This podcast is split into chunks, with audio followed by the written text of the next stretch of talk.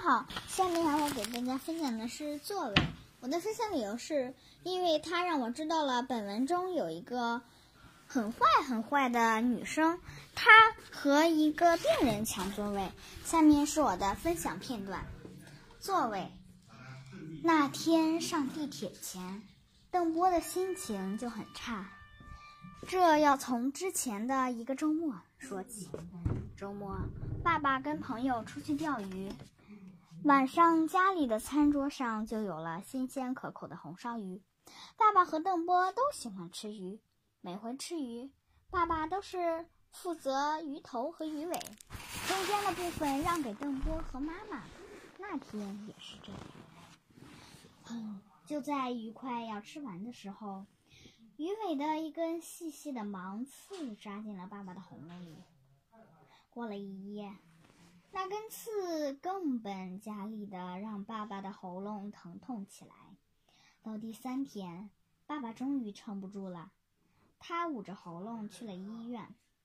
医生用镊子夹出了那根细密细密的刺，同时告知爸爸必须要留院输液观察。爸爸这辈子很少进医院看病，更不要说住院了。这根鱼刺打破了爸爸的生命记录。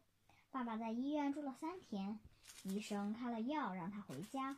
妈妈说坐出租车，爸爸却说又没什么大事儿，干嘛花那个冤枉钱？于是，一家人搭乘了一一号地铁。地铁上的人一如既往的多。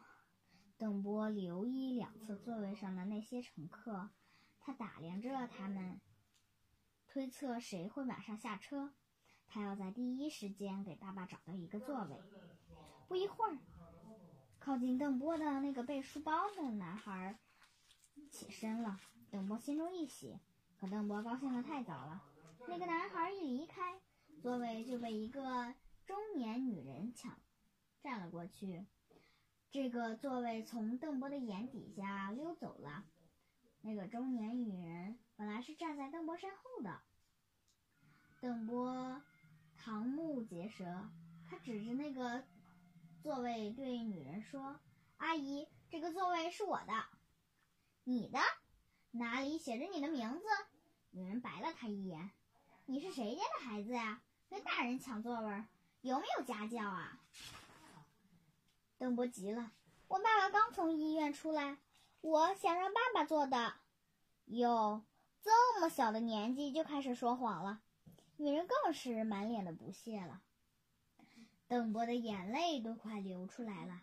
妈妈忍不住了，对女人说：“请你说话客气一点儿，我儿子说的句句是实话。”女人似乎就等着邓波妈妈接话，她的声音更加严厉了：“你是这孩子他妈呀？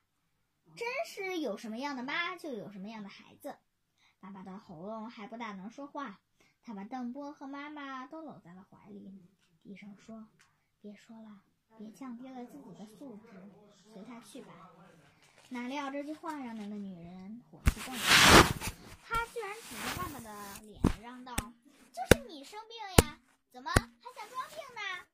爸爸再也忍不住了，气得胸口浮得厉害，喘不出气，而邓波的眼泪刷刷的下来了。爸爸更紧地搂住了他们，提前一站就出了地铁。爸爸摇摇头，搂着邓波，轻声说：“这世界上什么人都有，不要计较了。不过我还是要谢谢你呀，孩子。再讨厌也得坐，还是地铁。周日去上笛子辅导课，必须坐地铁。谢谢大家，我的分享完毕。”